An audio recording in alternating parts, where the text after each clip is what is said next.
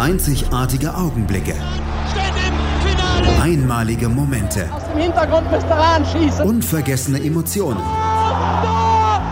Andreas Thies präsentiert das Spiel meines Lebens auf meinsportpodcast.de.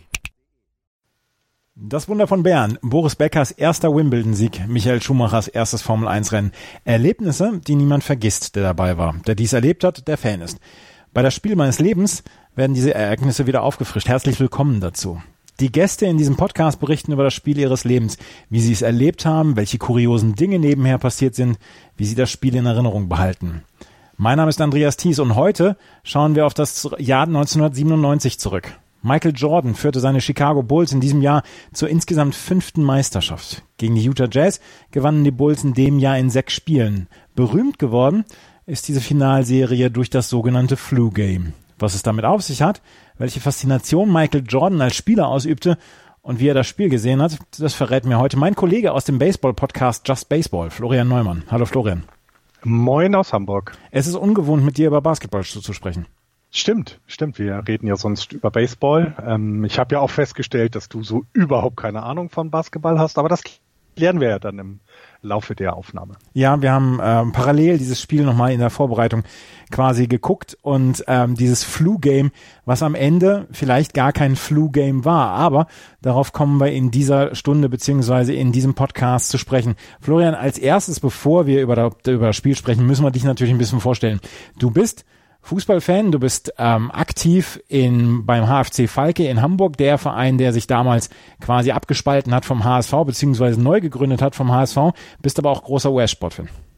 Ja, genau. Also und das auch schon sehr, sehr lange. Also ich habe damals ähm, ähm in, in ja, müsste ja so Mitte der 80er, Ende der 80er, Anfang der 90er ging es los, dass du in, in Deutschland auf dem Sportkanal auch US-Sport sehen konntest. Ähm, ich kann mich an viele ähm, NFL-Spiele erinnern. Da bin ich dann bei den San Francisco 49ers auch hängen geblieben. Ähm, ich kann mich an NHL-Spiele erinnern, auch damals noch im, im Free-TV sozusagen. Ähm, da bin ich tatsächlich bei gar keinem Club hängen geblieben. Ähm, und ich kann mich an die NBA erinnern. Und da bin ich dann auch sofort ja bei Michael Jordan hängen geblieben und dadurch, dass er bei den Chicago Bulls gespielt hat, dann auch ein Chicago Bulls Fan geworden.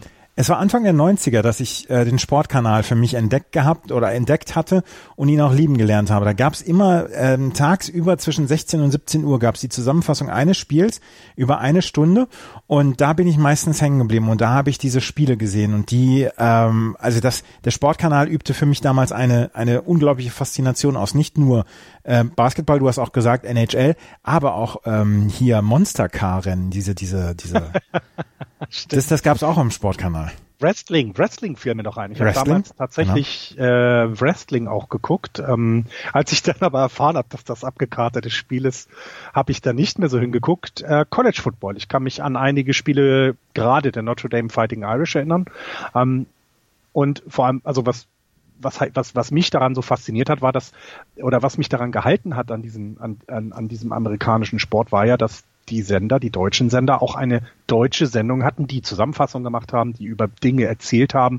Das äh, ja, hat mich dazu gebracht, mich mehr damit zu beschäftigen, weil für die jüngeren äh, Zuhörer äh, unter uns äh, damals gab es sowas wie das Internet noch nicht für jeden. Ähm, das kann man sich jetzt gar nicht mehr vorstellen, aber ich weiß noch, die erste äh, Meisterschafts, äh, ähm, äh, also die, das, der erste Three-Peat der Bulls, den habe ich komplett halt im Fernsehen am Videotext ähm, bei CNN, da gab es alle Viertelstunde immer World Sports, das habe ich versucht immer aufzunehmen.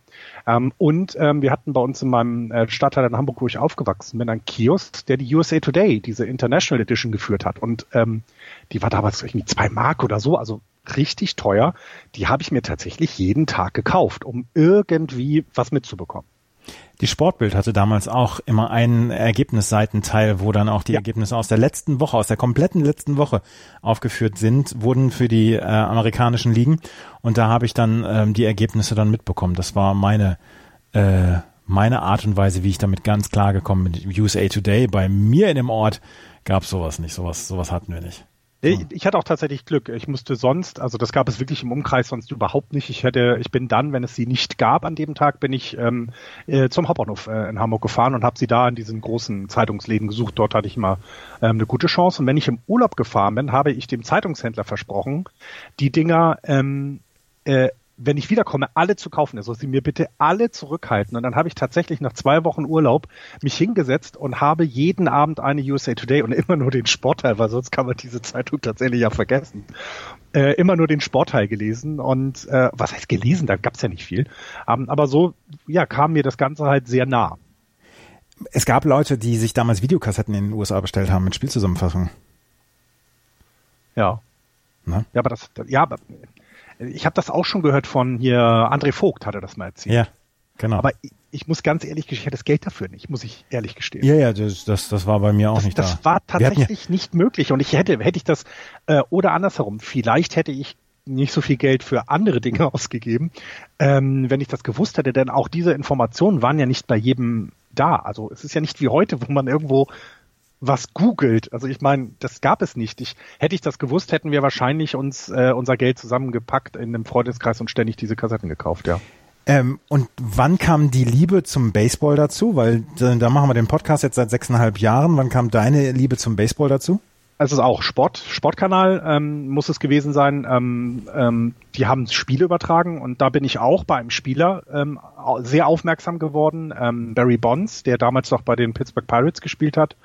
Ähm, und dann Anfang der 90er ist er als Free Agent zu den San Francisco Giants gegangen und da bin ich dann auch geblieben. Also ich habe tatsächlich nochmal das Team gewechselt äh, mit ihm, weil er gegangen ist. Bin dann zwar kein großer Barry Bonds-Fan am Ende ge äh, geblieben aufgrund seiner äh, PED-Geschichte, ähm, bin aber ein absoluter Giants-Fan geblieben. Ähm, der Sport hat mich insofern fasziniert, weil wenn wir den uns über die letzten 20 Jahre, die ich jetzt, jetzt ungefähr gucke, anschauen, hat er sich nicht wesentlich verändert. Also die Regeln sind fast alle gleich geblieben. Wir haben an der Strike-Zone ein bisschen was geändert. Aber im Grunde ist alles so gleich geblieben. Die Werfer werfen ein bisschen härter und die Schläger schlagen den Ball jetzt manchmal leichter raus. Aber sowas, wie wir jetzt bei diesem Spiel 5 gesehen haben, ähm, wie Basketball äh, dort gespielt wurde und wie es heute gespielt wird, muss man halt sagen, Baseball ist halt Baseball geblieben, Basketball ist jetzt anders. Basketball ist auf jeden Fall anders. Baseball ist in Teilen anders. Der Ball wird häufiger aus dem Stadion geschossen oder gehauen, aber ansonsten hat sich dieser Baseballsport nicht so sehr verändert. Und die NBA, das habe ich dann auch schon ähm, häufiger öffentlich dann auch bekundet, ist halt eine komplett, ein komplett anderer Sport geworden gegenüber den letzten 25 Jahren. Und wir sprechen gleich über dieses Spiel 1997 und ähm, haben komplett anderes Spiel damals gehabt als heutzutage, wo sehr, sehr viel mehr von draußen geworfen wird, wo entweder gesagt wird, wir, wir, wir stopfen den Ball mit dem Dunking oder ähm, wir schießen von der Dreierlinie. Und damals diese Halbdistanzwürfe, die sehr, sehr beliebt waren, die Körperlichkeit in diesem Spiel, die gibt es heute meiner Meinung nach. Und jetzt ein bisschen hört sich das an, wie ob er erzählt vom Krieg, aber ähm, die gibt es so in dieser Form, glaube ich, nicht mehr so also ich, da, da, da muss ich wirklich gestehen, dafür verfolge ich dann äh, Basketball zu wenig. Aber das, was ich dann gesehen habe, also ich habe noch mal ein Auge auf Dirk Nowitzki gehabt natürlich, habe auch seine Meisterschaftssaison gesehen ähm, und vor allem die Finals dann. Ich habe äh, ein, zwei Mal, äh, wenn ich in Amerika drüben war, mal einen Basketball auch im Stadion gesehen. Also ich war unter anderem mal bei den Bulls. Das, diesen Lebenstraum wollte ich mir unbedingt erfüllen. Ähm, leider nicht, als Michael Jordan noch gespielt hat. Aber immerhin habe ich Poker Soul gesehen. Und es ist schon anders geworden und du merkst halt, hm, dass die auch da wieder, dass die Wertigkeit der Würfe halt ganz anders berechnet wird als vorher. Diese Fadeaway Jumps, die Jordan zum Beispiel gemacht hat, ich glaube, da wird jeder Trainer heute ein ein, die Krise bekommen. Was aber zum Beispiel Michael Jordan und auch Scotty Pippen schon immer ausgemacht hat, sie konnten beide Dreier werfen. Das ist mir in diesem Spiel nochmal wieder aufgefallen. Ähm, du hast ja sonst eher so einen John Stockton oder äh, Hornacek, wie heißt der mit Vornamen? Jeff Hornacek. Jeff, Jeff, der gute Jeff. Mhm. Ähm, Jeff Hornacek, äh, die dann Dreier, also die kleinen weißen Männer, Steve Kerr fällt mir dazu noch ein, ähm, die hattest du ja sowieso schon auch in den 80ern und 90ern und jetzt kam aber so jemand wie Michael Jordan, der ja dann im Laufe seiner Karriere immer besserer Dreierschütze wurde. Das hat man schon gesehen, dass ihn das unterschieden hat.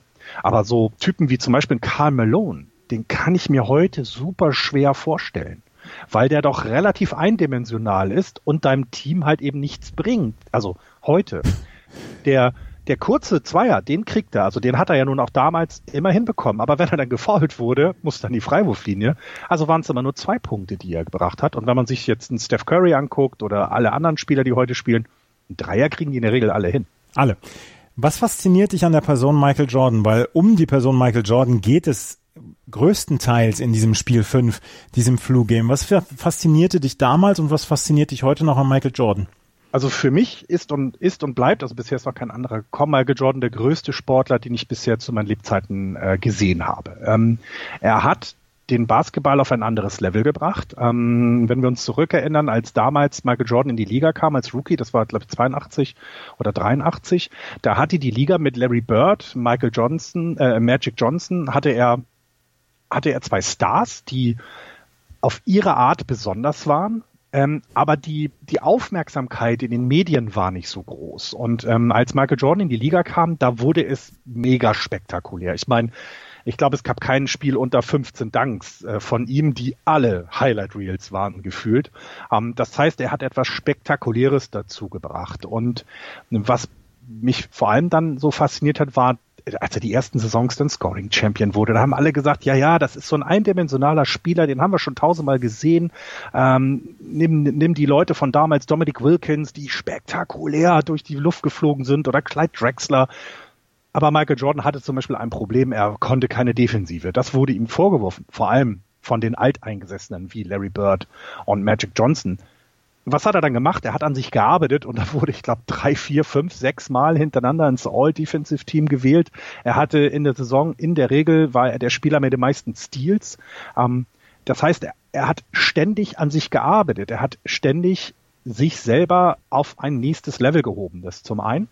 Und zum anderen dieses, der, der Typ ist ja bekloppt im Kopf. Also das müssen wir, das müssen wir uns ganz klar vor Augen halten. Der Typ ist so kompetitiv, das kann man sich nicht vorstellen.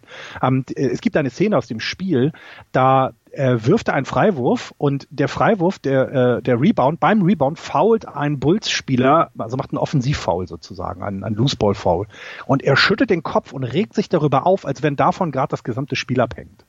Und dieses, dieser Wettbewerbszwang, den er brauchte, also es gibt ja Geschichten um ihn herum, dass er, er konnte keine Golfpartie ganz gemütlich ähm, machen, sondern er hat immer gewettet, er hat immer gewettet, dass er besser ist als der andere. Ähm, es gibt ja die äh, Gerüchte und dann natürlich auch die Stories nachher, die dann ja äh, klar waren, dass er spielt, also dass er sehr viel Geld äh, für solche Wetten oder Spiele ausgegeben hat. Mhm. Und äh, das zum einen. Aber er hat zum Beispiel auch die, die NBA weltweit bekannt gemacht. Das, ja, das, das glaube ich auch. Gerade auch mit den, mit, mit seinen, mit seinen Schuhen, dann auch mit diesen Postern. Fast jeder, den ich kannte, der sich damals für Basketball interessiert hatte, dieses Jordan-Poster von diesem äh, Slam Dunk Contest über seinem Bett hängen, wo er mit herausgestreckter Zunge von der Freiwurflinie abwirft. Ja, und äh, ich meine, und, und wenn du jetzt guckst, im aktuellen Slam Dunk Contest machen sie diesen Dank immer noch nach. Also es ist immer noch etwas Besonderes, von der Freiwurflinie einen Dank zu machen. Ähm, Michael Jordan, es gibt Bilder von ihm. Also er war ja ein Flieger am Anfang seiner, seiner Karriere. Also er, er hatte eine Hangtime, die war unfassbar. Also diese, hier auch im Game 5 gesehen, Jump Shots er hat es ja perfektioniert, dass er nicht auf dem Weg nach oben oder am höchsten Punkt der Kurve seines Sprunges den Ball geworfen hat. So bringt einem das jeder bei, weil dort nimmst du dann ja auch das Körper, also die gesamte Körperspannung in den Wurf mit. Du kannst weite Würfe machen oder bessere äh, Würfe machen. Nein, er hat es im Fallen in der Regel gemacht. Dieses Fadeaway, dieser Fadeaway Jumpshot, der war nicht zu verteidigen. Weil, wenn du nah genug an ihn ran bist, um ihn zu verteidigen, dann hat er, dann hat er, also er dribbelt einfach um dich rum. Weil das kam ja auch noch dazu. Er war ja nicht nur ein Danker, der irgendwie plump rumgedankt hat, sondern das Ballhandling von ihm war ja auch fantastisch. Also, ähm, also er war der erste wirklich komplette Spieler. Ich glaube, man kann ihn auf jeden Fall oder andersherum, man kann vergleichen. Er ist das, was man heute als äh, LeBron James kennt. LeBron James ist auch ein sehr kompletter Basketballspieler, der sehr, sehr viele Facetten kann auf der äh, auf beiden Seiten des Balls, wie so viele Basketballtrainer sagen. Ich werde ähm, dir mit, ich werde mit dir die Glaubensfrage, wer war besser, Jordan oder jetzt LeBron, werde ich dir mit dir nicht führen. Das führt zu nichts und führt nur zu Streit. Ähm, äh, zumal du es auch nicht vergleichen kannst. Also das ist das Wichtige dabei. Ähm, ähm, die, die, wir hatten es ganz am Anfang. Die NBA spielt heute anders. Wenn du guckst, wie, also auch in diesem Spiel mit, also wie viele Hände an Michael Jordan waren, wenn er den Ball hatte, wie viele Hände auf ihn einge gedroschen haben, wenn er zum Korb gezogen ist. Das darf man dabei alles nicht vergessen. Das würde heute alles immer ein Foul sein.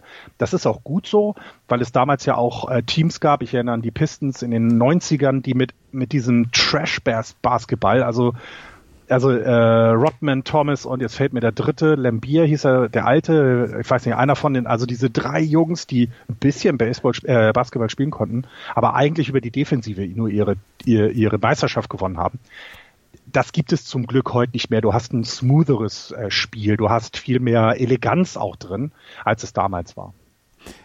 Ich glaube auch, dass du mehr, äh, mehr Eleganz hast als damals. Ähm, ich mochte diesen Basketball, der damals gespielt worden ist, sehr gerne.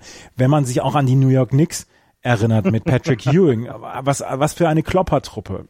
Die Detroit Pistons, du hast sie gerade genannt, die ähm, Finals der Chicago Bulls gegen die Seattle Supersonics, der, die waren super mit Sean Kemp, mit ja. dem damals tragischen Helden quasi Frank Brikowski. Ähm, das waren, das waren tolle Finals und ähm, das Finale, über das wir jetzt sprechen gleich, ist das Finale aus dem Jahr 1997. Die Utah Jazz waren im Westen das Maß aller Dinge gewesen, haben sich in den äh, Conference Finals gegen die Houston Rockets durchgesetzt mit vier Siegen, gegen, mit vier zu zwei Siegen. Damals die Houston Rockets, die ähm, gegen, äh, die mit Charles Barkley zum Beispiel gespielt haben. Die ähm, Chicago Bulls haben sich durchgesetzt. Äh, die Chicago Bulls haben sich in den Conference Finals gegen die Miami Heat durchgesetzt. Vorher in drei Spielen gegen die Washington Bullets, damals noch Bullets, heute Wizards und die Atlanta Hawks mit 4 zu 1 durchgesetzt. Die ähm, Utah Jazz besiegten erst die Clippers, dann die Lakers und dann die Houston Rockets mit 4 zu 2 Siegen. Und im Juni 1997 fing dann die Serie an zwischen den ähm, Chicago Bulls und den Utah Jazz.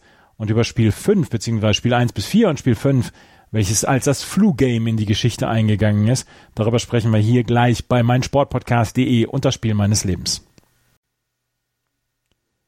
Florian Neumann, mein Kollege von Just Baseball, ist bei mir zu Gast und er spricht über das Flu-Game, über das berühmt gewordene Flu-Game von Michael Jordan 1997, das Spiel 5 der Finalserie der NBA gegen die Utah Jazz. Es stand 2 zu 2 zu diesem Zeitpunkt zwischen Utah und den Chicago Bulls. Die Chicago Bulls hatten die ersten beiden Spiele im United Center in Chicago gewonnen. Einmal mit 84 zu 82 und einmal mit 97 zu 85. Die, die Utah Jazz konnten aber zurückschlagen. Die Serie ging nach Utah, nach Salt Lake City und die Utah Jazz gewannen das erste, das dritte Spiel mit 104 zu 93 und das vierte Spiel mit 78 zu 73 in absolut defensiv orientierten Spielen mit sehr viel Hackerei, wo sehr viel Körperlichkeit mit drin war. Und es stand 2 zu 2 und es wurde dann im Spiel 5 quasi vorentschieden. Ähm, hast du die NBA beziehungsweise hast du die Playoffs und die Finalserie damals schon geguckt? War ähm, diese vor diesem Spiel 5 war dir schon klar, wer die entscheidenden Figuren sein würden? Ich meine, wir wussten alle, Karl Malone, John Stockton auf der Seite der Utah Jazz, auf der Seite der Chicago Bulls mit äh, Scottie Pippen und ähm, Michael Jordan waren natürlich die vier, die Big Four, dann entscheidend. Aber hast du auch so ein bisschen auf die zweite Reihe geguckt? Weil die Roster der beiden, der Chicago Bulls und der Utah Jazz, die sind gespickt mit heute, möchte ich sagen, Legendennamen, die man so ein bisschen noch vergessen hat. Die, die Legende Greg Oster. Äh, gut, wir fangen damit nicht an. Ja, natürlich hat man auf die zweite Reihe geguckt und zwar aus folgenden Gründen. Du musst ja ähm, über 48 Minuten Michael Jordan und auch Scottie Pippen verteidigen. Also du brauchst als Gegner der, ähm, der äh, von den Chicago Bulls brauchst du jemanden, der das die ganze Zeit übernimmt. Und das ist immer keine leichte Aufgabe gewesen. Und ähm, ein Spieler, der mir immer ein bisschen ähm, untergegangen ist in diesem Jazz, in dieser Finalserie, ähm, war Byron Russell. Äh, Byron Russell hat es tatsächlich in vielen Spielen sehr, sehr gut gemacht gegen Michael Jordan oder wenn er dann gegen Pippen verteidigt hat, auch gegen Pippen. Ähm, das äh, ist mir immer so ein bisschen untergegangen. Ähm, Gerade hier auch in diesem Spiel 5 war 40 Minuten auf dem Feld, also er war der Spieler mit den meisten Einsatzminuten ähm, bei den Jazz. Das war jemand, den man gerne mal vergessen hat, finde ich. Ähm, wer mir bei den ähm, negativ aufgefallen ist bei den Jazz, zum Beispiel war Antoine Carr. Also ich glaube, so einen Spieler wird es heute nicht mehr geben, so gefühlt. Ähm, positiv aufgefallen war mir der Name Howard Eisley. Ähm, mhm. Ähm, auch jemand, den du, ich glaube, heute würdest du so einen Spieler versuchen, 3D äh, beizubringen. Also jemand, der Dreier werfen kann und gut in der Defensive ist. Sein Plus-Minus in diesem Spiel zum Beispiel war bei plus 17, bester ähm, Wert äh, äh, im Spiel 5 bei den Jazz. Also jemand, der dem Team etwas bringt, was du vielleicht eben nicht an, in Form der Punkte siehst, denn er hatte nur zwei oder auch meinetwegen in der in Anzahl der Rebounds oder ähnliches, sondern so ein bisschen, ja, diese, ja, die, die Möglichkeit, die Bulls aus dem Spiel zu nehmen. Antoine Carr, du hast ihn gerade erwähnt, ähm, 1997 dann bei den Utah Jazz im Roster als Power Forward Schrägstrich Center. Ähm, es gab einige Namen, die man heute noch nicht vergessen hat, die aber damals nicht unbedingt die Hauptrolle spielten. Tony Kukoc zum Beispiel hat die ganze Zeit ähm, ist so ein bisschen seinem Ruf hinterhergelaufen. Er galt als das Next Big Thing aus Europa, aber er konnte in diesem in dieser ja, All-Star-Mannschaft der Chicago Bulls nie so richtig überzeugen, auch nicht in den Playoffs, in den Finals 1997. Wir haben Steve Kerr, der später dann ja als Coach der Golden State Warriors dann Karriere machte. Wir haben jemanden wie Ron Harper gehabt, der unglaublich lange Arme hatte, aber auch der so ein bisschen in dieser Finalserie ein bisschen untergegangen ist. Auf der Seite der Utah Jazz hatten wir natürlich äh, Jeff Hornacek noch, du hast ihn eben ja. erwähnt. Wir hatten ähm, Brian Russell übrigens, da möchte ich einmal gerade, ja. da möchte ich einmal gerade äh, Frank Buschmann zitieren, der das damals kommentiert hat. Brian, don't, don't call me Byron Russell. Ja. So hieß er. Stimmt, stimmt. Wir haben, ähm, wie gesagt, Jeff Ostertag, wir hatten Greg Foster, ein Spieler, der in der regulären Saison vier Minuten gespielt hat pro Spiel und der so richtig wichtig geworden war dann für die Utah Jazz in den Finals. Shandon Anderson, ähm, Luke Longley, der Center mhm. gespielt hat, der damals der Stammcenter war. Und Robert, muss man sich mal vorstellen. Ja. So einer würde heute nicht spielen. Nein, so einer Ganz würde ehrlich. tatsächlich heute nicht spielen, weil Luke Longley zum Beispiel, Jeff, ähm, ähm Greg Foster und auch Greg Ostertag, ähm, damals war Robert Parrish zum Beispiel auch noch im Roster der ähm, Chicago Bulls. Wir hatten Bill Wennington. Das waren alles Spieler, die man unter dem Korb halbwegs anspielen konnte und die den Ball auch unterbringen konnten, aber die sonst diesem Spiel gar nicht so richtig äh, Facetten beigeben konnten. Na, na, unterschätzt die Rolle nicht. Also, ähm, der allererste Angriff der, der Bulls ging immer über den Center. Das ist dieses, äh, diese Triangle Offense. Ja. Du musst mal gucken. Bill Wellington hat ähm, äh, in, in, in der ersten Three-Peat-Serie der Bulls hatte er immer die, also er war immer derjenige, der jetzt ganz am Anfang den ersten Korb gemacht hat. Ähm, weil so, du somit quasi angekündigt hast, pass mal auf, wir haben natürlich den Michael Jordan hier, wir haben auch Scotty Pippen, von außen damals BJ Armstrong oder dann ähm, Steve Kerr, die können werfen, aber eigentlich spielen wir durch die Mitte. Und da musst du aufpassen. Und ähm, das hat damals Phil Jackson äh, sehr stark etabliert in dieser Triangle Offense. Und die Rolle der Center darf man nicht unterschätzen. Es waren halt immer No-Names, weil es gereicht hat, dass du groß warst. Ich meine, guck dir Luke Longley an, der war ja noch nicht mal körperlich präsent. Also der hatte ja nichts, wo du gesagt hast, oh, vor dem habe ich jetzt richtig Angst. Ähm, aber er war äh, wesentlich. Er war wesentlich für die gesamte Offensive. Weißt du, was mir in Spiel 5 gefehlt hat? Na? Der Einlauf der Chicago Bulls oder die Vorstellung der, Star der Starting Five der Chicago Bulls, weil die war nämlich damals weltberühmt. Serious von Alan Parsons Project. Und das hören wir uns jetzt nochmal an. Sind zwei Minuten, aber für die Leute, die damals dabei waren, ist es immer noch Gänsehaut.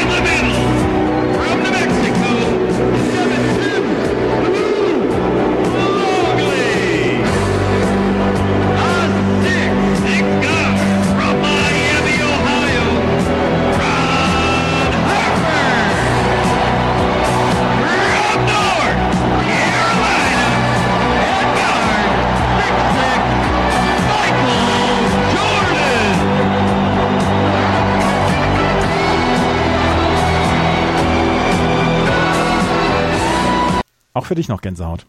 Absolut. Ähm, 2015 bin ich ähm, nach Chicago ähm, und äh, wollte dort Baseball gucken. Ich war bei den Cubs und bei den White Sox, aber ich wollte unbedingt ähm, zu den Bulls und das habe ich auch gemacht. Ich bin wirklich wie so ein kleiner Junge vor der Statue von Michael Jordan gestanden, habe dann ein Foto gemacht. Die Leute müssen gedacht haben, ich bin total bekloppt.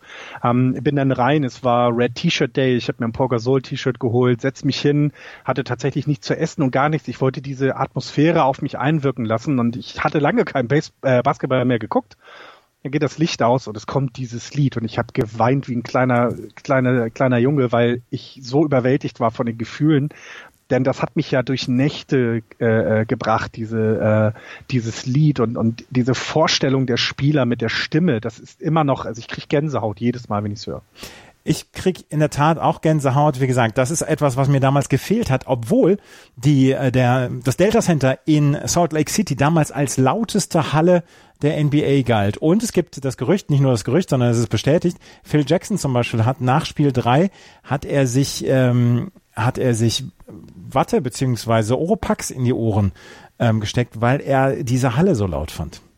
Ja, wir hatten ja 100, über 100 Dezibel gemessen. Jetzt im Spiel 5 hatten sie es ja dann noch immer wieder eingeblendet. Ja, genau, ähm, genau ähm, was mich halt irritiert hat an dieser Halle war, dass beim äh, nach den ersten Körben von Greg Ostertag äh, ähm, äh, nach dem 2-0 die Halle steil gegangen ist, als wenn sie gerade das Spiel gewonnen haben. Das war sehr, sehr äh, irritierend. Ähm, aber sie haben ja auch bis zum Ende durchgehalten, muss man sagen. Also die ähm, Lautstärke in der Halle war phänomenal bis zum Ende hin. Ja, absolut. Ähm, das war es auf jeden Fall und es, ähm, das war eine, äh, eine, eine großartige Geschichte, die Utah Jazz damals ähm, die quasi lauteste Halle. Sie hatten auch eine große Vorstellung. Ich weiß noch, wie sie alle die Ohren zugehalten haben bei der Vorstellung der Utah Jazz, gerade die Chicago Bulls Spieler. Das hatte schon so ein bisschen mehr Style dann bei den Bulls im United Center in Chicago. Und wenn wir uns jetzt mal auf das Spiel konzentrieren, dann können wir sagen, du hast es gerade gesagt, die ersten ähm, Körbe gingen oder die ersten Punkte gingen an die Utah Jazz. Vor dem Spiel allerdings wurde bekannt, dass Michael Jordan nicht fit ist. Es ähm, wurde gesagt, er leide an Flu-like Symptoms. Ahmed Rashad, der war damals für NBC der Field Reporter vor Ort und der hat ähm, damals in die Live-Übertragung folgende Informationen reingebracht. All right, thanks, Marv. At 3.30 this morning, Michael Jordan woke up with flu-like symptoms. He had a stomach ache and a headache, and he couldn't go back to sleep. He threw up all night, and as reported earlier, he missed the shoot-around, but he was in bed all day and continued to throw up. As a matter of fact, he got in here early. When I went to talk to him back in the back room, he was in a dark room trying to get some rest, but but still throwing up. And Marv, I talked to him. I said, "How do you feel?" He said, "I really feel horrible." But his history in games where he's either been hurt or sick has been bad news for the opponent. And as you can see, he's ready to go tonight. Marv? Michael Jordan soll mit Flu-like Symptoms aufgestanden sein. Er soll morgens dann aber zum Shootout gegangen sein, beziehungsweise ganz normal in die, ähm, in die Vorbereitung gegangen sein und es soll für ihn alles in Ordnung sein. Aber man hatte von vornherein ja auch das Gefühl, dass er nicht zu 100 Prozent fit sind, fit ist. Jetzt ranken sich sehr, sehr, sehr viele Verschwörungstheorien rund um das, was passiert ist vor diesem Spiel. Es gibt drei Theorien oder es gab drei Theorien. Einmal, dass er sich einen Infekt gefangen hat, Flu Game. Das zweite ist, dass er vorher in der Nacht vorher gefeiert haben soll und ähm, einen furchtbaren Kater gehabt haben soll. Deswegen haben manche dieses Spiel auch das Hangover Game genannt. Das dritte Spiel oder die, die dritte Theorie und das ist wohl inzwischen die ähm, die verfestigte Theorie ist, dass er am Abend vorher eine Pizza gegessen haben soll und davon eine Lebensmittelvergiftung bekommen haben soll? Hm, also zwei Dinge kann ich mir schwer vorstellen dabei. Erstens, Michael Jordan isst eine Pizza vor einem Spiel. Das geht, also das passt nicht zu, zu dem, wie ich ihn als Sportler kennengelernt habe. Ich würde es aber sehr witzig finden. Ähm, zweitens, äh, sie waren ja nach, ähm, also äh, sie waren ja länger schon dort vor Ort. Also ähm, man darf nicht vergessen, Utah ist der Staat der Mormonen. Mormonen trinken keinen Alkohol. Ähm, dort an Alkohol zu kommen, ist teilweise schwieriger als an Waffen. Ähm, das heißt, auch das, klar, der hat genug Geld, der wird das bekommen haben. Michael Jordan wirkt aber für mich jetzt nicht jemand, der auf Partys aus war zum Beispiel. Ähm, aber die Gerüchte finde ich sehr, sehr lustig und ich glaube aber, es war tatsächlich eben einfach nur ein, ein, ein, ein leichter grippaler Infekt, den man ja immer mal kriegen kann. Ähm, und ähm, hat ihn eben ja vor allem was, was war, er hat sich auch übergeben, er hatte Fieber, er hatte ja definitiv erhöhte Temperatur, sagen wir es mal so, ähm, und war auch schwach. Das hat man in einigen äh, Situationen gesehen. Ähm, ich glaube, diese, also er hat immer seine Konzentration aufrechterhalten können, wenn er auf dem Feld war, aber sofort, wie er daneben stand, hat man gesehen, dass der so in sich zusammengesackt ist. Tim Grover, sein Personal Coach, hat 2013 ESPN ein Interview gegeben und dort hat er damals gesagt, Everyone called it a flu game, but we sat there and we were in the room. We were in Park City, Utah, up in a hotel. Room service stopped at like nine o'clock, and he got hungry, and we really couldn't find any other place to eat, so we ordered. I said, Hey, the only thing I could find is a pizza place. He said, All right, order pizza. We had been there for a while, so everybody knows what hotel. I mean, Park City had many hotels back then. Everybody kind of knew where we were staying. So we order a pizza. They come to deliver it. Five guys come to deliver this pizza, and I'm just, I take the pizza and I tell them, I said, I got a bad feeling about this. I said, I just got a bad feeling about this. Out of everybody in the room, he was the only one that ate, nobody else. Then, two o'clock in the morning, I get a call to my room. I come to the room, he's curled up, he's curled up in the fetal position. We're looking at him, we're finding the team physician at the time, and immediately I said, It's food poisoning. Guaranteed, not the flu. Sehr schön. Haben Sie ihn vergiftet? Haben Sie ihn in Utah vergiftet? Auf jeden Fall ist das die Theorie runter, äh, warum es ihm sehr, sehr schlecht ging. Und das Spiel, wie es gelaufen ist und wie Michael Jordan dann so ein bisschen von den Toten auferstanden ist, das hören wir uns gleich an, hier bei meinsportpodcast.de und das Spiel meines Lebens mit Florian Neumann zum fünften Spiel der NBA-Finalserie 1997. Wir haben eben schon drüber gesprochen. Der Auftakt, den Auftakt konnte damals Greg Ostertag mit seinem ersten Korb legen in Spiel 5 der Finalserie 1997 in der NBA. Jeff Hornacek holte sich ganz schnell das zweite Foul. Karl Malone war gedeckt von Dennis Rodman und Phil Jackson war in dem war im ersten Viertel furchtbar unzufrieden. Erstens, sein Team bekam keine Fouls. Zweitens, sein Team konnte sich nicht durchsetzen. Drittens, Michael Jordan sah aus wie der wandelnde Tod. Und viertens, es sprang im Moment im ersten Viertel niemand ein. Das erste Viertel der Chicago Bulls gegen Utah damals war grausam. Ja, ja, also man muss jetzt neben all dem Ganzen sagen, äh, zwei Dinge hervorheben. Erstens, die ähm, Jazz haben da weitergemacht, wo sie in den Spielen davor äh, äh, angefangen hatten, nämlich die Defensive. Ähm, das, wie sie die Bulls verteidigt haben, war wirklich gut. Also es gab wenige offene Würfe. Es gab ja fast keine Dunks, ähm, dass mal jemand wirklich unterm Kopf freistand. Es wurde jeder Rebound wurde äh, um jeden Rebound wurde gefightet, denn auch da, man muss ja sagen, dieses äh, 2-3-2-Format ähm, ähm, in dieser Finalserie bedeutete ja, die Jazz wären nie wieder nach Hause gekommen ähm, und haben eben nur diese drei Spiele in ihrem eigenen Stadion und die musst du natürlich gewinnen, damit du irgendwie eine Chance hast. Ähm, diese Intensität, die sie mitgebracht hatten, ähm, was jetzt also ich würde mal sagen, die mangelnde Qualität im Kader haben sie eben durch die Intensität vollkommen ausgeglichen und das war im ersten Viertel deutlich zu sehen. 29 zu 16 stand es nämlich nach dem ersten Viertel. 18 zu 8 haben die ähm, Utah Jazz zwischendurch geführt. Jordan hatte überhaupt keine Möglichkeit reinzufinden ins Spiel. Er fand seine Offensive nicht. Die Bälle gingen alle an den Ring und die Utah Jazz machten das sehr, sehr gut.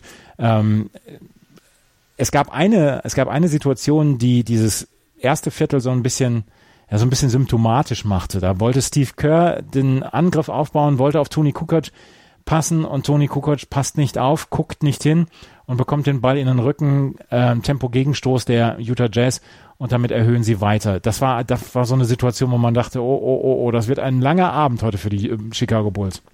Ja, ja, und ähm, auch da, ne, im zweiten Viertel ähm, haben die also die Bulls wurden ja besser, aber wenn du dir die Statistiken anguckst, ne, Michael Jordan stand zwölf Minuten auf dem Platz, das gesamte zweite Viertel. Hat also, insgesamt 44 Minuten gespielt. Ja, also, ne, und, ähm, und das, das, das merkte man ja auch, ähm, äh, weil er Richtung Ende ja immer ähm, er wurde, er wurde ja immer schwächer, wenn er auf der Bank war. Auf dem Feld hat man es nicht so gesehen, aber gerade ähm, ähm, auf der Bank hat man gesehen, dass ihn das natürlich dann auch entsprechend ähm, Kraft gekostet hat. Und ähm, ja, diese äh, Toni Kukoc, die Scare-Situation hat mich nochmal daran erinnert, welchen Stand Toni Kukoc damals ähm, in der NBA hatte. Es gab noch nicht so viele Spieler aus den aus, aus Europa. Ähm, Toni Kukoc galt damals als bester Spieler aus Kroatien. Ähm, ähm, er hatte ja auch einen Wahnsinnsvertrag bekommen von den Bulls, ähm, mehr Geld verdient als zum Beispiel ein Scotty Pippen, was ja zu sehr, sehr viel Ärger im Team geführt hat. Also ich weiß, es gibt äh, Dokumentationen über das Team ähm, der Bulls, dass sie, äh, also gerade die beiden, Pippen und Jordan, ähm, Kukoc wohl in jedem Training so drangsaliert haben, also jetzt nicht ähm, gemobbt haben, sondern tatsächlich im Training so hart angegangen sind, weil sie ihm zeigen wollten, äh, guter Mann, wir beiden sind die Leute, die das hier tragen und du hast überhaupt nichts zu melden. Und das hat man in dieser Situation gesehen. Tudi Kukoc sah häufig aus, als wenn er gar nicht zum Team gehört. Aber er war sehr wichtig. In diesem Quarter hat er nur drei Würfe genommen, alle drin. Michael Jordan hat im zweiten Viertel dann übernommen und hat dann auch ähm, ja so ein bisschen die Verantwortung übernommen. Es musste die Offensive über ihn gehen. Und ähm, Scotty Pippen hat nach seiner Karriere mal bei ESPN ein Interview gegeben und ihm wurde dann auch nochmal gesagt, oder ihm, er wurde auch nochmal gefragt, wie es denn vor dem Spiel aussah und ob er glaubte, dass Michael Jordan dann ähm, ja mitspielen könnte, beziehungsweise auch dieses Spiel an sich reißen könnte. Und dann sagte er folgendes. Well, we all knew kind of uh, at our morning uh, sort of get together. Wasn't really a shoot around, but mm. we would meet and just have breakfast together. So we all knew, and it was kind of thrown up in the air whether or not Michael would be playing. But uh, so you, you guys know, thought he might not play? Yeah, well, some of the guys did, right. but, but uh, it was it was one of those situations where really it was um, it was a 50-50 mm-hmm. chance that he may or may not play. But knowing Michael like I did, and the years that I spent with him, I kind of knew he was going to make a, a, an effort. And you know, come game time, you know, he showed up. He was on the bus and pretty much did uh, his same routine. You know, you could see that he was real sluggish and right. laying around. So uh, I just felt like I'm gonna have to give him a little, little bit of a lift to yeah. get through this one tonight. Scotty Pippen, natürlich kann man jetzt im Nachhinein sagen, oder hinterher weiß man es immer besser, ja, ich wusste, dass er gut drauf ist und ich wusste, dass er auch mitspielen kann und so weiter, aber er kann sich damals nicht so richtig sicher gewesen sein, weil, wie gesagt, Michael Jordan sah nicht gut aus und er beugte sich immer vorne über und er ähm, sackte immer in sich zusammen, er brauchte immer den Eisbeutel in den Nacken und so weiter. Ähm, das konnte auch, es konnte auch Scotty Pippen nicht so richtig sicherer machen. Nein, absolut nicht. Und ähm, Scotty Pippen wusste aus den Saisons, wo Michael Jordan nicht da war, ja auch, dass er alleine nicht in der Lage ist, das Team zu führen. Ähm, Scotty Pippen wird immer als der Spieler äh, hinter Michael Jordan gelten. Ähm, das kommt, das wird ihm absolut nicht gerecht, denn Scotty Pippen war ein, ein absolut toller Basketballspieler, ein Allrounder vor dem Herren. Der konnte so viele Dinge, die, die man damals äh, ja von Spielern noch nicht unbedingt erwartet hatte. Das, ähm, und, und vor allem, was er war, er war ein absoluter Teamplayer. Er hat sich immer untergeordnet. Er hat nie angefangen, Ärger zu machen, ähm, dass, dass eben Michael Jordan da vorne steht, weil er wusste, ohne ihn ist er nix. Und ähm, was ich so bemerkenswert fand, auch im, jetzt in der Nachbetrachtung dieser ganzen Geschichte, wie sehr er sich um ihn gekümmert hat. Also wie sehr er versucht hat, ihm irgendwie das so komf comfortable, so komfortabel wie möglich zu machen. Ähm, da eben durch die, also er hat sich darum gekümmert, dass der, dass der, dass das Eis im Nacken auch sitzt. Er hat ihm sein Handtuch nochmal wieder gerichtet, damit die Leute nicht sehen können, wie schlecht es ihm geht. Also er hat da ganz, ganz viel getan. Ähm, außerhalb des Feldes und auch auf dem Feld. Er war mit 45 Minuten, ähm, stand er auf dem Platz die längste Zeit. Es war aber auch normal, dass er mal mit Michael Jordan zusammen so lange da geblieben ist. Ähm, also das, das hat nochmal gezeigt, dass dieses, diese Chicago Bulls auch nur so funktionieren konnten. Michael Jordan alleine war viel, aber eben noch nicht alles. Nur mit Scotty Pippen war das Team tatsächlich komplett und perfekt. In diesem Spiel halt eigentlich ja nicht so perfekt, weil Michael Jordan krank war. Wenn man sich guckt, wie krank dann seine Punkteausbeute ist, es ist natürlich wieder dieser, ja, dieses Unfassbare, ne, dass er trotz all dem 38 Punkte gemacht hat. Das, es, es ist so unvorstellbar und eben davon zehn nur von der Freiwurflinie. Ne? Also das darf man, das ist unglaublich. Ja, er wurde selten an die Freiwurflinie geschickt und vor allen Dingen die Schiedsrichter haben damals eine, also sie gingen relativ laissez-faire mit dem Spiel um. Da wurde sehr viel gehackt und ich, ich habe mir, wie gesagt, das Spiel in der Vorbereitung nochmal komplett angeguckt und ich war ganz begeistert ob dieses Spiels. Ähm, aber ähm, Michael Jordan hat im zweiten Viertel übernommen, nachdem die ähm, Utah Jazz noch mit 13 Punkten führten nach dem ersten Viertel, konnten die Chicago Bulls das zweite Viertel dann deutlich für sich entscheiden und am Ende nur mit vier äh, Punkten Rückstand in die Halbzeit gehen. Da gab es dann noch am Ende von Brian Russell einen krachenden Dank, wo er dann ja. diese Führung auf vier Punkte ausgebaut hat. Und ich habe gedacht, oh, das ist ganz, ganz wichtig für die ähm, Utah Jazz, dieses, diese Halbzeit, in diese Halbzeit auf jeden Fall mit Führung reinzugehen. Und ähm, zwei Minuten vor der Halbzeit gab es ja schon die erste Führung der Chicago Bulls, aber die Utah Jazz gingen mit einer Führung in die Halbzeitkabine. Im dritten Viertel war es dann wieder so, dass dann ähm, die Utah Jazz wieder so ein bisschen davon ziehen konnten, beziehungsweise sich ein bisschen Platz verschaffen konnten. Was halt immer sehr offensichtlich war. John Stockton, Carl Malone funktionierten als Duo immer ganz, ganz herausragend. Aber ich hatte so das Gefühl, dass Carl Malone im fünften Spiel dieser Serie so ein ganz kleines bisschen untergetaucht ist. Oder bin ich da, bin ich da zu, äh, zu streng mit Carl Malones Leistung?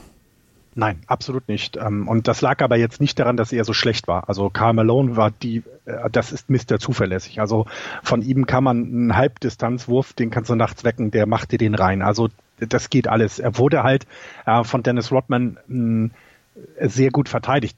Also Dennis Rodman ist ja einer der Spieler, die man immer gerne so ein bisschen vergisst in der Mannschaft der Bulls, Dennis Rodman war wesentlich für diese Mannschaft, weil er eben genau diese Aufgabe mit einer Hingabe erfüllt hat, ähm, sich in Carmelon zu verbeißen. Und jetzt in diesem dritten Viertel, das du gerade angesprochen hast, Carmelon hat viermal aus dem Feld geworfen und hat nur einmal getroffen. Er, er musste dann viermal an die, an die Freiwurflinie. Ähm, das zeigt eben schon, das sind acht, also das sind acht Wurfmöglichkeiten, die er hatte in einem Viertel. Und das ist einfach zu wenig für einen Carmelon.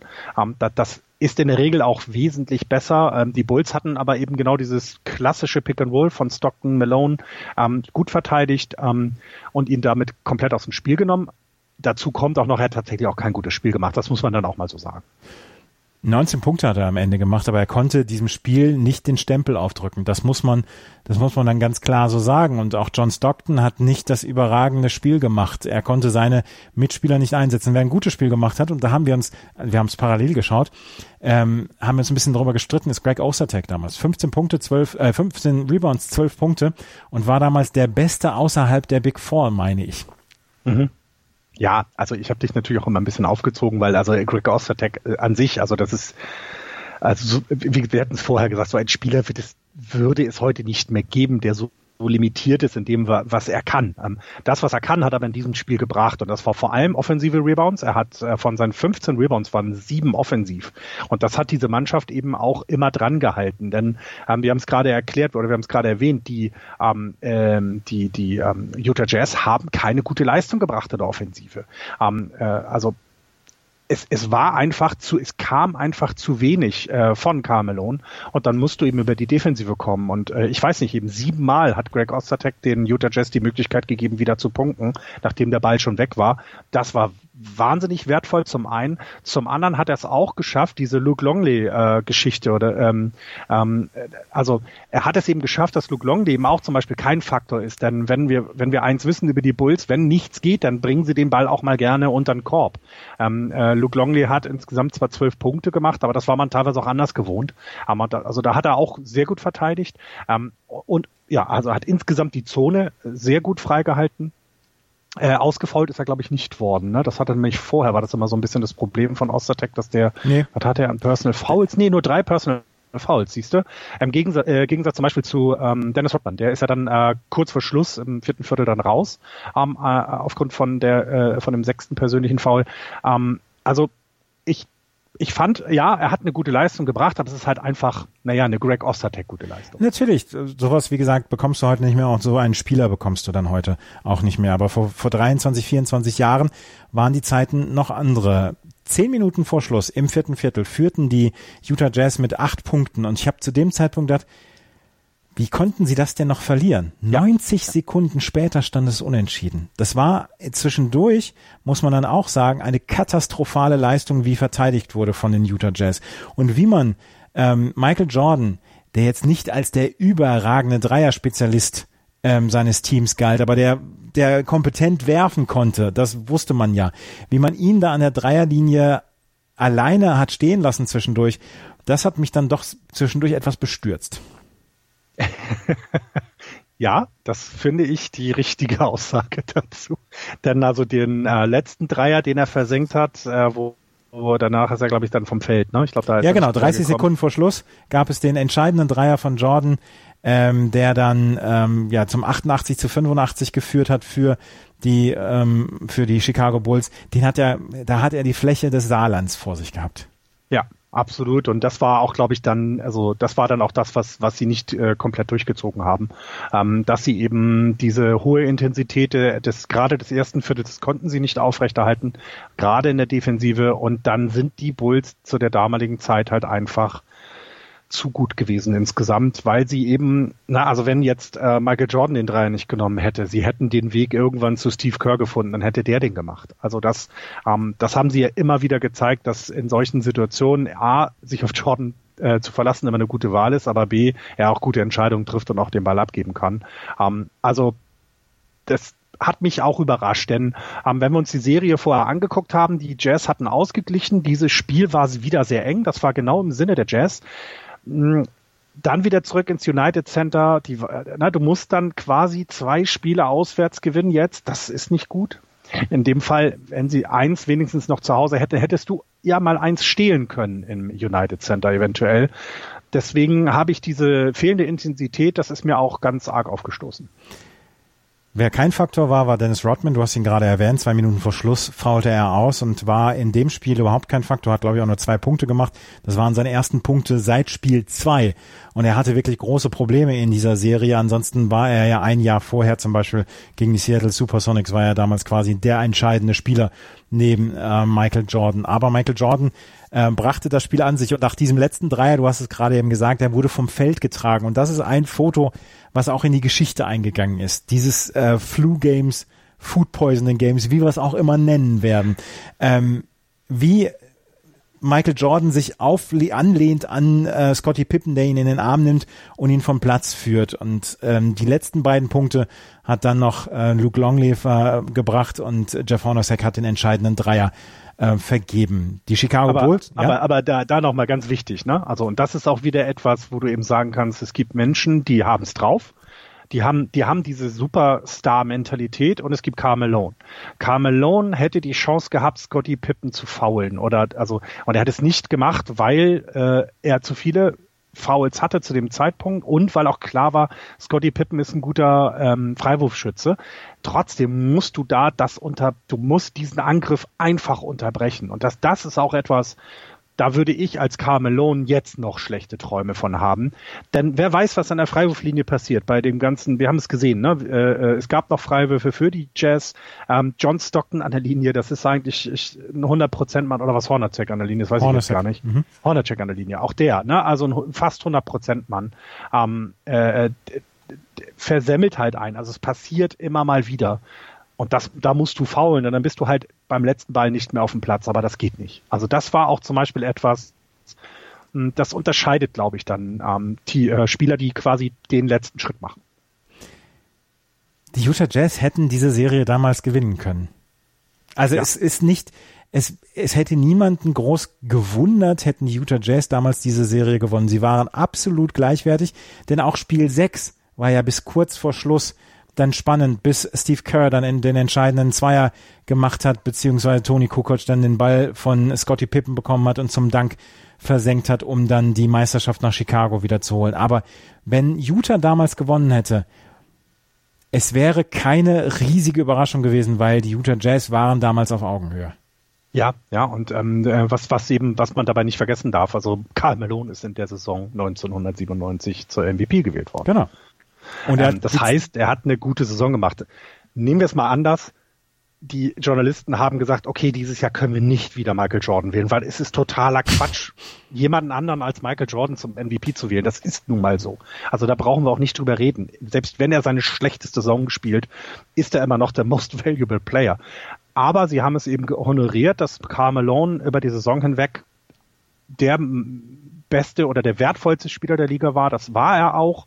Aber er ist hier halt in diesem Spiel untergetaucht, wo sie ihn gebraucht hätten, denn du hast vollkommen recht. Es hätte nicht, man hätte sich nicht gewundert, dass die, ähm, dass die Jazz diese Serie gewinnen, ähm, aufgrund auch eben der guten Defensive und diesem zuverlässigen Duo Malone und, und Stockton.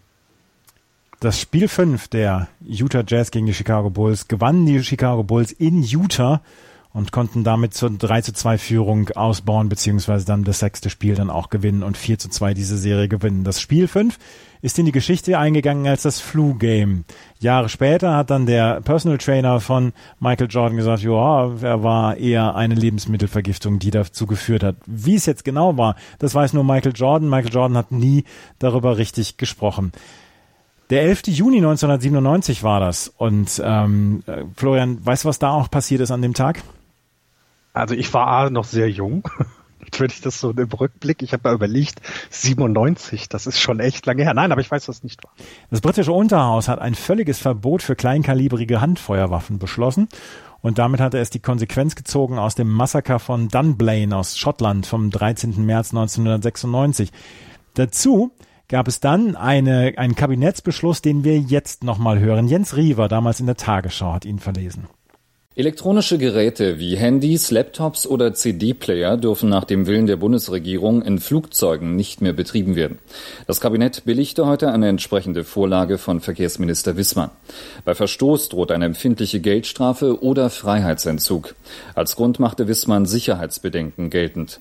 Die Geräte könnten die Bordelektronik stören. Bundestag und Bundesrat müssen der Änderung des Luftverkehrsgesetzes noch zustimmen. 11. 11. Juni 97 führte dazu, dass Handys nicht an Bord von äh, Flugzeugen eingeschaltet werden durften. Aus Sicherheitsgründen. Damals auch CD-Player. Aus Sicherheitsgründen. Okay, ich hatte, ich, ich bin jetzt echt am überlegen. Ich glaube, ich hatte noch kein Handy. Das war noch zu teuer. 97. Ich meine, ich äh, war in, ich war in der Ausbildung zu dem Zeitpunkt. Ähm, aber ich glaube, ich hatte noch kein Handy. Ähm, ich weiß noch, dass ich glaube 98 bin ich bei mir in der Firma in dieses Projekt Internet äh, ähm, äh, aufgenommen worden. Da habe ich dann einen ähm, extra PC bekommen, der mit CompuServe mit dem Internet verbunden war. Ah. Das war was ganz Besonderes. Du hast 97 schon im Internet gesurft? 98 oder so müsste das gewesen sein, mhm. ja. Aber von der Firma aus. Also ja. Ähm, ähm, und dann fing es auch an, dass wir, also dass wir damals, wir hatten äh, davor hatten Freund und ich, dann, ich war ja von der Schule weg, äh, Abi 94 gemacht, ähm, und in dieser ersten Championship Season der Bulls hatten wir eine Excel-Tabelle äh, äh, erstellt. Ähm, es gab schon Excel, ne? Ja, oder mhm. war das noch Lotus 1, 2, 3? Siehst du, guck mal, weiß ich auch nicht mehr, wo wir die gesamten Statistiken von Michael Jordan nachgehalten haben. Also immer seine, ähm, seine Punkte, seine Rebounds, seine Assists, seine Steals, ähm, zu jedem Spiel. Wir haben alles, auch von Scotty Pippen, alles nachgehalten und das haben wir mal im Computer eingetragen, halt aufgrund der Informationen von CNN, von äh, AD Videotext oder USA Today. Aber ich glaube hier dann, als wir das, als das dann soweit war, da gab es schon teilweise, dass ich in der Firma mal was nachgucken konnte. Das war, da bin ich mir sicher. Zu Hause hatte ich noch kein Internet. Nein. Ich weiß, äh, die Geschichte erzähle ich jetzt ganz gerne mal. Ich war das erste Mal im Internet 1999 bei einem Freund, der damals in Paderborn studiert hat. Und er hat mir Chaträume gezeigt und in einem Chatraum, einen Philosophie-Chatraum, haben wir die Diskussion durcheinander gebracht, ähm, indem wir gefragt haben, was für eine Frisur Günter Netz hat. Das war 1999. Das konnte man noch. Ja, und äh, also was, was man bei dem Ganzen nicht unterschätzen kann, äh, unterschätzen sollte. Also wir hatten das Glück mit dem Sportkanal, oder mit DSF hat es, glaube ich, übertragen, hattest du gesagt, ne? Ja. Das DSF hat die Finalspiele, also wir hatten da wirklich schon Glück, denn es gab Zeiten, wo du überhaupt keine Bewegbilder hattest. Ähm, das lag aber auch daran, dass die NBA eben international noch kein Faktor war. Das begann ja tatsächlich erst, als Michael Jordan auf die Bühne trat und man denkt eben an die Olympischen Spiele in Barcelona. Also ich glaube, das war nochmal so das, das US Dream Team, ne? Ja. Das war nochmal so ein, so ein Faktor, der die NBA zu einer globalen Marke gemacht hat. Denn äh, vor Magic Johnson, vor Larry Bird gab es ähm, teilweise keine Live-Bilder ähm, von Finalspielen der NBA, weil es niemanden interessiert hat. Ja. Ähm, und äh, um nochmal diesen Faktor Michael Jordan zurückzuholen. Für mich ist er immer noch der größte Sportler, der bisher gelebt hat. Ich habe noch keinen besseren gesehen.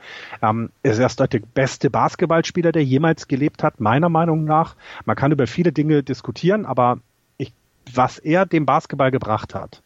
Ähm, alles, was wir heute haben, der, sei es, also Gott hab ihn selig, äh, Kobe Bryant, sei es ähm, äh, LeBron James, sei es damals auch, ähm, ähm, na, wie hieß das Philadelphia jetzt noch, fällt mir der Name nicht ein, äh, Iverson. Äh, ähm, also diese Phänomene äh, in der Öffentlichkeit, das alles haben sie Michael Jordan zu verdanken. Und ich meine, Top-Sportler tragen heute noch sein Branding. Ne? Ich meine, die Marke Jordan hat ja seine Rücktritte überlebt. Die Marke Jordan hat alles überlebt und ist immer noch ein großer Bestandteil. Ähm, das ist ja, der ist ja immer noch Multimilliardär, weil er eben ja weiterhin seine Jordans verkauft. Seine Marke. Weißt du, was damals, welcher Song damals die Nummer eins in Deutschland in den deutschen Singlecharts war? Am 97, das muss irgendwas hier, ähm, Call it Mr. Raider hier, hier Mr. Vane oder sowas. Ja, das war noch ein bisschen früher, glaube ich, oder? oder? Ja, ich glaube, das war noch früher. Nana, okay. Lonely war die oh Nummer eins in Deutschland. Gott, von Nana. Ja. Oh, oh, oh Gott, ein schlechtes Lied. Ich habe mir allerdings für dich auch noch die ähm, die wichtigsten Veröffentlichungen äh, an Hip-Hop-Alben rausgesucht von 1997. Du bist ja, du bist Hip-Hop-Fan, was viele ja. nicht wissen. Ähm, 1997, eine Woche bevor dieses Spiel war, am 3. Juni, hat der Wu-Tang Clan seine Platte oh. Wu-Tang Forever äh, veröffentlicht. Viermal Platin in den USA bekommen. Ja. Ein, ein, äh, ein, ein, ein Meilenstein. Ja. Am 3. Juni wurde diese Platte veröffentlicht. Am 20. Mai KRS One, I Got Next zum Beispiel oder Various Notorious B.I.G. Notorious B.I.G. Live After. Death, genau. Ähm, da war nämlich ein paar Wochen später, nach diesem Flu-Game war nämlich auch hier I'll Be Missing You, die Coverversion mhm. von Puff Daddy, äh, mhm. von, von dem Sting-Hit.